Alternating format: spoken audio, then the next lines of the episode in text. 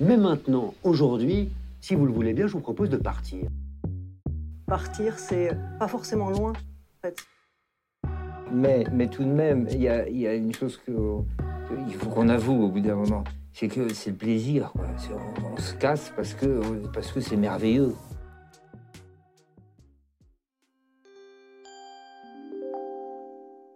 Salut et bienvenue dans ce troisième épisode de God Save the Train. Je suis Clara et aujourd'hui je vous embarque pour la grande, la riche, la surprenante, la capitale, monsieur dame, celle de plusieurs pays, feu un empire. Notre train desservira toutes les gares jusqu'à son terminus. Infos actuelles et légers historiques, péripéties, monuments, fun gens célèbres et enfin son terminus, l'oseille.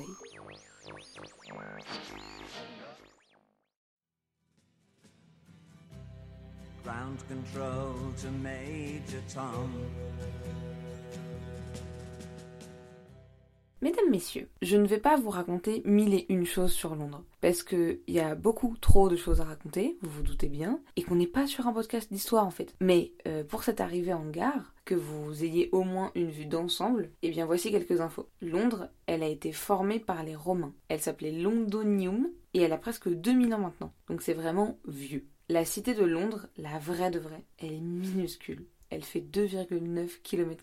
C'est l'une des villes mondiales les plus importantes et elle a un fort rayonnement. Elle est haute dans les classements financiers et une grande puissance économique. Il y a beaucoup de monuments hyper connus à Londres et clairement je reviendrai pas dessus. Cette phrase, on dirait pas la phrase de ta prof d'histoire géo vénère qui veut pas faire des révisions sur le programme de l'année dernière que tu pas vu avec ton prof Trop précis Ok. Mais il y a plusieurs sites qui sont classés au patrimoine mondial, dont la Tour de Londres, le palais et l'abbaye de Westminster, le village historique de Greenwich, où il y a l'Observatoire mondial de Greenwich et accessoirement le Méridien. Où je suis allée. Londres, c'est au sud-est de l'Angleterre, ou au nord-nord-ouest de Paris. Londres, c'est tellement grand qu'en fait, c'est une dénomination courante qui peut désigner plusieurs ensembles géographiques et administratifs différents. En fait, il y a le Grand Londres, où il y a Londres central, et puis en fait, c'est une aire urbaine du coup, il y a le inner Londres et le outer Londres. Un peu comme Paris intramuros et extramuros. Le fleuve de la Tamise passe par Londres et Londres, euh, elle n'est pas officiellement une capitale. En fait, son statut de capitale du Royaume-Uni, elle n'a pas été officiellement accordée à la ville par décret ou par charte écrite. Ce qui fait que sa position actuelle de capitale, elle est établie par convention constitutionnelle. Donc Londres, elle est reconnue comme le siège du pouvoir britannique et son statut de capitale, c'est un élément de constitution non écrite du Royaume-Uni. Avant que ce soit Londres la capitale, c'était Winchester. Londres, elle est considérée comme une des capitales les plus vertes du monde parce qu'elle a 40% d'espaces verts et aquatiques. Il y a plus de 2000 espèces de plantes et fleurs à travers la ville, 60 espèces d'oiseaux, 47 variétés de papillons et 270 sortes d'araignées. Bon, elle a traversé 2000 ans d'histoire. T'imagines bien qu'elle a à peu près globalement tout vu. Elle a eu une grande histoire à l'époque romaine, elle a subi une occupation anglo-saxonne. Au cours de l'époque médiévale, il y a eu le duc de Normandie, Guillaume le Conquérant, qui a été couronné roi d'Angleterre dans la nouvelle abbaye, oui, à l'époque c'était nouveau, de Westminster. Londres, elle a vécu les guerres, elle a vécu les temps modernes, avec le grand incendie de Londres, elle a vécu l'époque contemporaine, avec des lignes de chemin de fer, l'essor boursier, le métro, la vie économique, etc. etc. Elle est jumelée que avec des villes hyper stylées. Elle est jumelée avec Berlin en Allemagne, Mumbai et New Delhi en Inde, Moscou en Russie, Naples en Italie et New York aux États-Unis. Par contre, si vous croyez que Londres ça représente l'Angleterre, vous vous mettez le doigt dans l'œil jusqu'au coude. Vraiment. Que ce soit en origine, en âge, en genre, en milieu social, ça n'a rien à voir. Parce que c'est une capitale et une métropole qui attire beaucoup de personnes, notamment par rapport au marché de l'emploi, des gens plus jeunes, d'à peu près toutes les nationalités, parce qu'il y a un gros échange avec l'étranger, par exemple dû à un ancien empire transformé en Commonwealth. Donc ce n'est pas du tout représentatif vraiment de la culture britannique. Et puis on n'oublie pas que le taux de criminalité à Londres est assez élevé et en fait continue d'augmenter.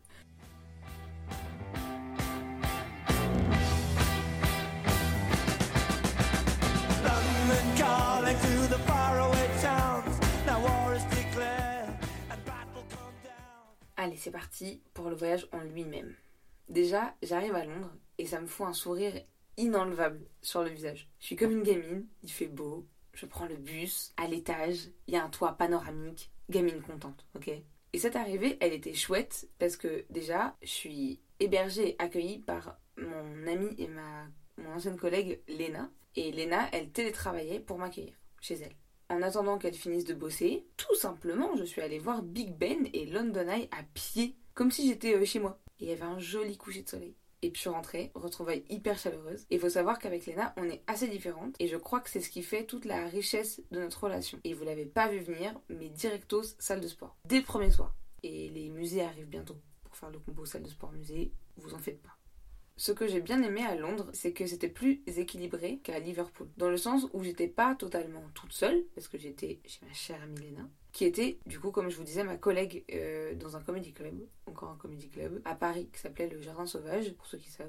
Et c'est un comedy club qui n'existe plus. Mais bref, on était l'une et l'autre serveuse là-bas. Et il se trouve que pour son boulot, elle habite à Londres, donc elle m'a hébergée. Et en fait, c'était chouette parce que je passais mes journées seule et je faisais bien ce que je voulais. Et là, à Londres, c'est vraiment encore plus grand que Liverpool et c'était difficile pour moi au début. Et puis en fait, le soir, je savais que je retrouvais Léna. C'était hyper chouette. On avait un petit duo. Moi, la journée, je, au-delà de visiter et de vivre ma vie, je cuisinais pour nous le soir parce que Léna, elle aime manger, mais elle aime pas faire la cuisine et elle va détester que je vous dise ça. Du coup, je nous faisais à manger, c'était trop cool. Et puis après, on se retrouvait à la salle de sport et voilà. Et puis elle est en coloc et j'ai vu d'autres gens de mon âge. Incroyable. Moi, ça m'arrive jamais de voir des gens de mon âge. Londres, comme tous les voyages, ça a été un voyage d'adaptation, mais de choix d'adaptation. Parce que j'étais partagée entre ce qu'il faut faire et ce que j'avais vraiment envie de faire en fait euh, à Londres. Parce que Londres, c'est pas totalement une découverte. Il y a plein de choses que je connais. Du coup, je savais pas si. Parce que ça fait 5 ans que j'ai pas allé quand même. Il y a plein de choses qui changent en 5 ans. Du coup, je savais pas si je devais faire un truc touristique parce que il faut, ou est-ce que je profite juste de la grande ville, ou qu'est-ce que je fais? Je savais pas. Du coup, bah, j'ai testé. Pour euh, savoir, faut tester. Du coup, la première journée, je m'en suis tenue à mon petit programme. Parce que je continuais à être très organisée. J'ai passé ma journée à faire plein de trucs. Et je suis ressortie de cette journée, genre, wow C'était trop. C'était beaucoup trop. J'ai pas aimé. Le soir, on s'est rejoint dans un pub anglais pour aller boire un coup et sortir. Folie Moi, je vous rappelle qu'à cause du bus, j'ai un couvre-feu pour rentrer dans mon village. Ce couvre-feu est établi à 18h.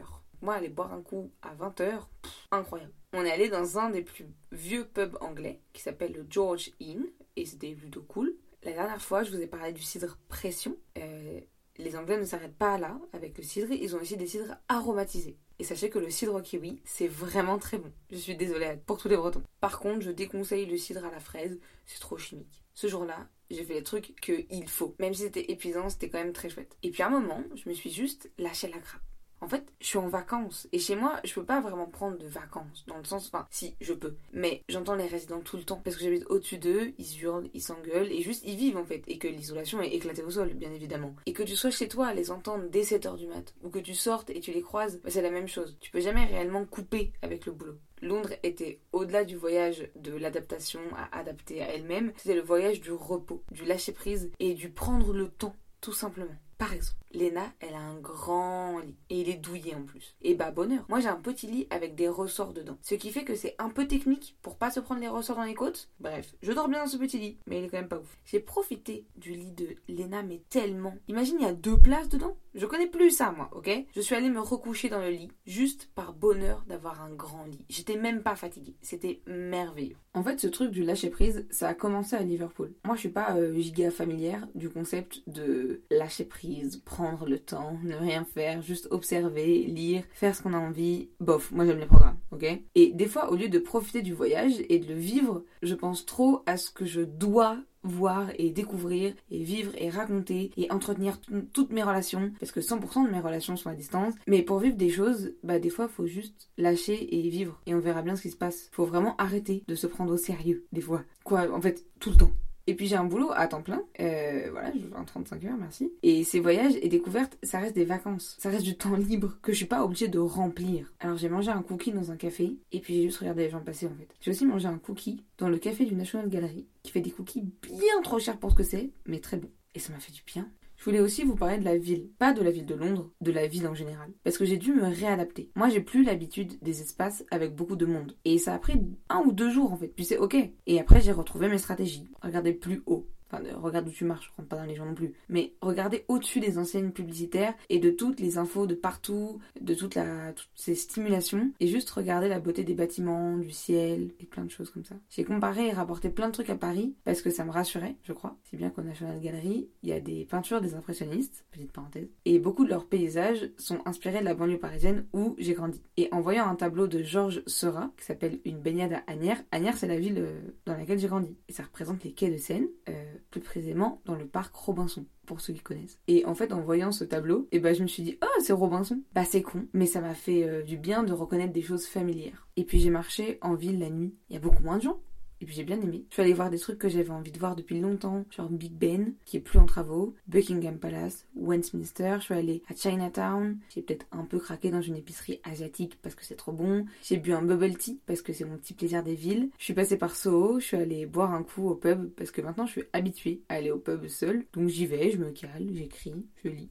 C'est hyper cool. Mini parenthèse, mais prochaine étape, c'est quand même de rencontrer des gens dans les pubs, parce que ça peut mener à des discussions assez chouettes, plutôt que de rester seul avec son livre.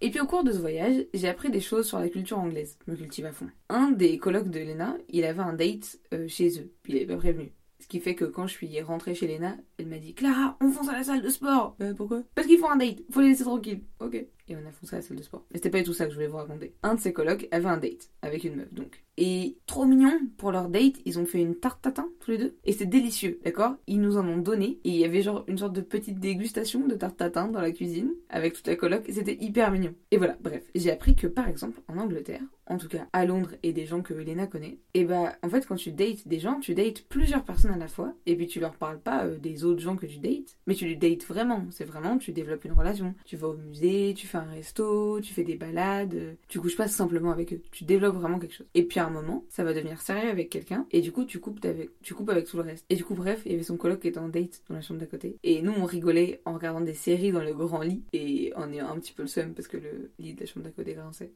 Et du coup, c'était un peu marrant. Bref. C'était rigolo en fait d'avoir cette vie chez elle et puis elle a un appartement hyper bien situé à Londres. C'était incroyable d'être tranquillou seule dans un appartement calme et de pouvoir sortir et faire comme si c'était euh, normal que je sorte en plein Londres. Et puis il faut que je vous parle de quelqu'un aussi. Cette fois-ci, c'est quelqu'un de réel, c'est pas un concept, c'est par contre toujours pas une relation cachée, c'est Viviane. Viviane, c'est une dame anglaise qui sent très bon, qui a un grand manteau bleu clin et que j'ai rencontré au Tate Moderne parce que je suis allée voir des musées et je suis allée au Tate Moderne. Et au Tate Moderne, les expositions elles sont assez chères. Je m'attendais pas à ce que ce soit aussi cher honnêtement. Et je naviguais dans le Tate, j'étais dans l'ascenseur et il y avait Viviane, dont je connaissais pas le nom, qui, c'est une dame qui a une soixantaine d'années, qui galérait avec l'ascenseur et je vois qu'elle a besoin d'aide donc je l'aide. Euh, on repart euh, chacune et puis je lui demande si euh, je lui demande si elle a besoin d'aide. Elle me dit que elle sait pas trop parce qu'elle aimerait accéder à l'exposition sur Cézanne puis qu'elle y arrive pas, tout ça, tout ça. Je lui explique, on se sépare et on se recroise dans le musée et on se recroise dans le musée au niveau de la billetterie. Moi je viens de voir que c'est trop cher et elle me demande qu'est-ce que j'aimerais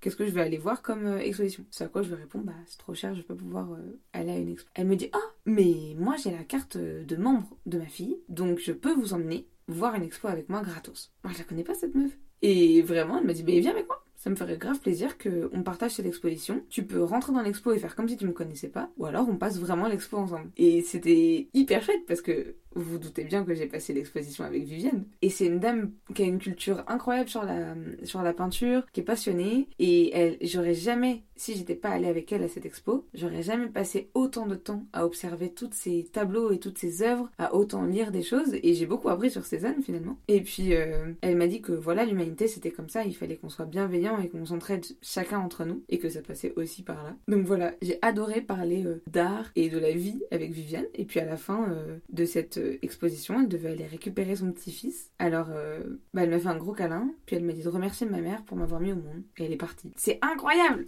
Alors ça m'a fait du bien. Ça m'a pris des trucs sur Cézanne, sur son petit-fils ou encore de l'humanité. Et puis j'ai pris le métro et les bus et je me sentais comme une londonienne accomplie. Et puis j'ai eu une désillusion sur Greenwich. Pour moi c'était l'observatoire, c'est un peu mystique, le méridien. Euh. Non, non, c'est un quartier hyper populaire industriel en fait. Et moi je savais pas et ça m'a fait du bien d'apprendre ça. Je trouve que je parle pas assez anglais.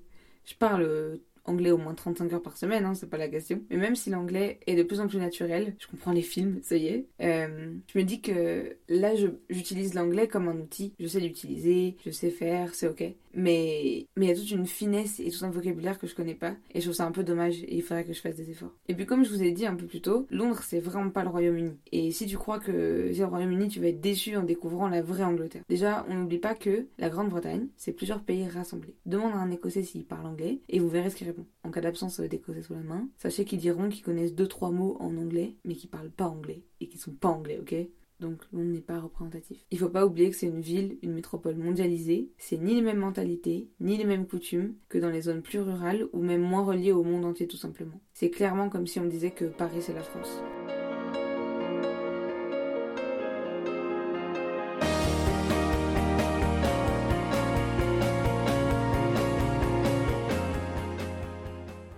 Comme pour l'historique, il y a bien trop de monuments pour que je vous en fasse une liste.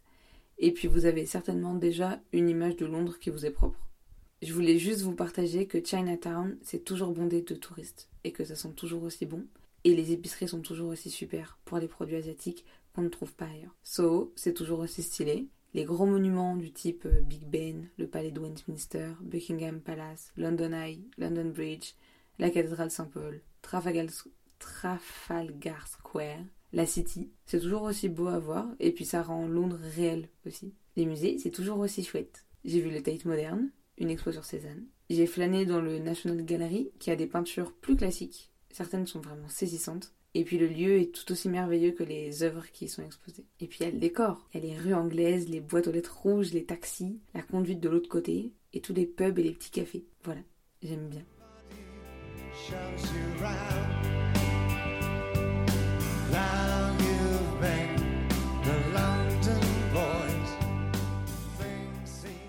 À défaut de vous faire tout l'historique de la ville, j'ai deux trois fun facts un peu chouettes qui pourront peut-être vous faire briller en société. Buckingham Palace, selon la légende urbaine, serait construit sur le terrain d'une ancienne maison close. J'ai eu beau fouiller, il n'y a rien de fiable là-dedans. Par contre, ce palais compte 775 chambres, dont 19 chambres d'État. Les chapeaux de la garde britannique sont d'origine française. C'était les grenadiers français de la garde impériale de Napoléon qui les portaient. Et puis quand ils ont perdu à Waterloo, les soldats anglais, ils ont été autorisés à les porter, en guise de récompense. Enfin, je sais pas, j'étais pas là, mais je crois que c'est l'idée. Alors Liverpool et Londres sont pas sortis pour rien, selon ma petite théorie. Il est possible aussi à Londres de marcher sur une tombe collective sans le savoir. Chouettos. Pendant la peste, il y avait tellement de morts qu'on les enterrait un peu euh, là où on pouvait. Et il se trouve qu'à l'endroit où on a enterré plus de 1000 morts, aujourd'hui c'est une station de métro qui s'appelle Aldgate. Encore une fois, ravi de pas y être allé. On parle plus de 300 langues dans la ville de Londres il y a environ 250 musées à Londres. Et c'est là où je me rends compte que je pourrais jamais tout voir dans la vie. Et ça me rend un peu triste. Et après, je me dis que c'est peut-être une bonne chose. Parce que qu'est-ce qu'on a à raconter pendant 250 musées exactement? Est-ce qu'on a. comment on a autant de choses diverses à exposer en tant qu'humain et que ce soit encore intéressant? Peut-être que c'est incroyable, je sais pas. Il y a plus de 100 000 renards dans Londres.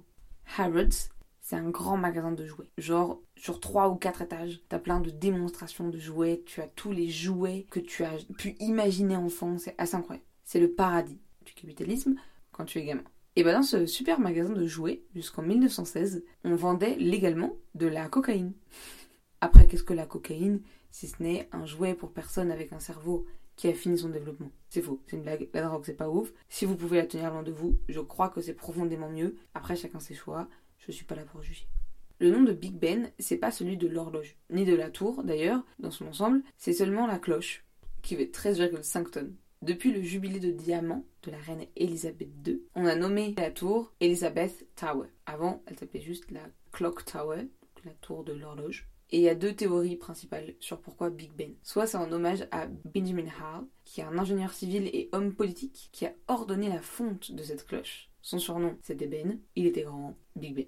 Ça peut aussi être un hommage à Ben Count, qui était boxeur et qui serait devenu célèbre grâce à un match en 60 rounds à main nue contre le champion en titre de son époque, qui s'appelait Nat Lagam. Ce combat se serait passé l'année où on cherchait un nom à la cloche, du coup on, lui, on aurait appelé Big Ben pour lui. Par ailleurs, il y a une variété de moustiques qui existe uniquement dans le métro de Londres, et en fonction de la ligne de métro que tu empruntes, t'as pas les mêmes variétés de moustiques. Et il y a six bébés qui sont nés dans le métro londonien.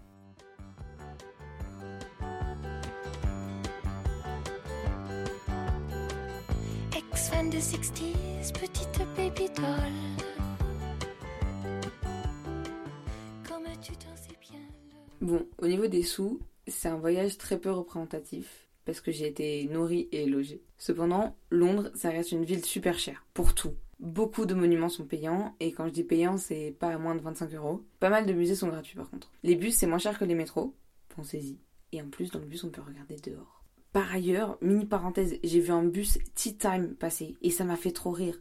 J'ai l'impression qu'en ce moment, il y a une tendance à faire des bus thème. Déjà, quelle idée Donc, bon, les bus dans boîte, les bus de nuit, on connaît. Bus restaurant gastronomique, un peu moins. Bus tea time, Qui boit un café sans s'en foutre partout dans un bus exactement C'est comme si on faisait euh, une initiation euh, peinture sur tissu en catamaran dans une mer agitée. Ça n'a pas de sens. Bref, pour revenir au sous, il y a beaucoup de petits supermarchés, genre euh, Tesco Express, qui serait l'équivalent de, je sais pas, Daily Monop ou d'un petit casino. Ça coûte forcément plus cher. Que ce soit tes courses ou ton café, tout coûte plus cher. Les consos dans les bars sont pas excessivement chers. Si tu marches, très faisable, économise des sous. Et bon, ça j'apprends rien à personne.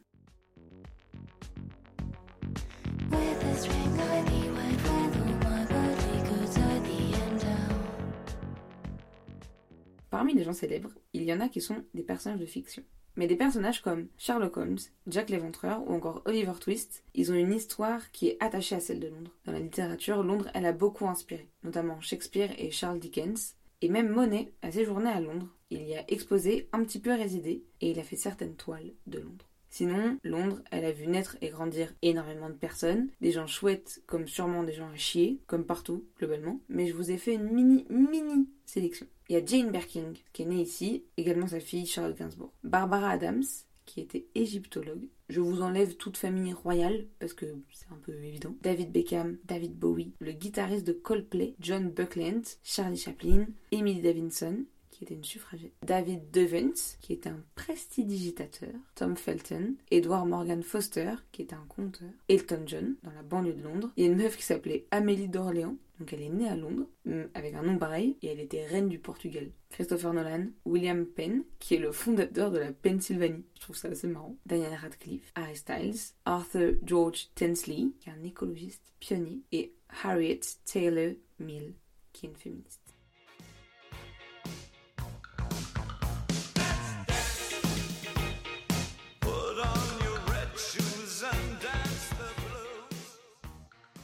Voilà, c'est la fin de ce voyage. Et avant de vous laisser descendre de ce train, je voulais encore vous dire quelques mots. Déjà, merci pour votre écoute et d'avoir écouté ce voyage jusqu'ici. Ensuite, j'aimerais citer les merveilleuses musiques qui nous ont accompagnés tout au long de ce voyage. Parce que que serait un voyage sans musique? Le point commun de tous ces artistes, c'est leur ville de naissance, bien évidemment, Dunkerque. Non, c'est Londres. Bowie avec Space Oddity, Let's Dance et London Boy, Jane Birkin avec X-Files des 60s, Charlotte Gainsbourg pour Deadly Valentine, Coldplay pour Clocks et The Clash pour London Calling. Merci aussi de vos retours parce que ça m'aide beaucoup. Et puis, si ça vous dit de soutenir ce podcast, vous pouvez mettre 5 étoiles et un commentaire chouette sur iTunes et des étoiles sur Spotify, 5 de préférence. On ne dirait pas comme ça, mais ça aide carrément. Sinon, vous pouvez simplement liker, partager sur Instagram, me suivre God Save the Train. Et puis en parler à vos amis. Le bouche à oreille, c'est vraiment très chouette aussi. C'est la fin de cet épisode. Merci de m'avoir écouté jusqu'ici. Prenez soin de vous et à très vite.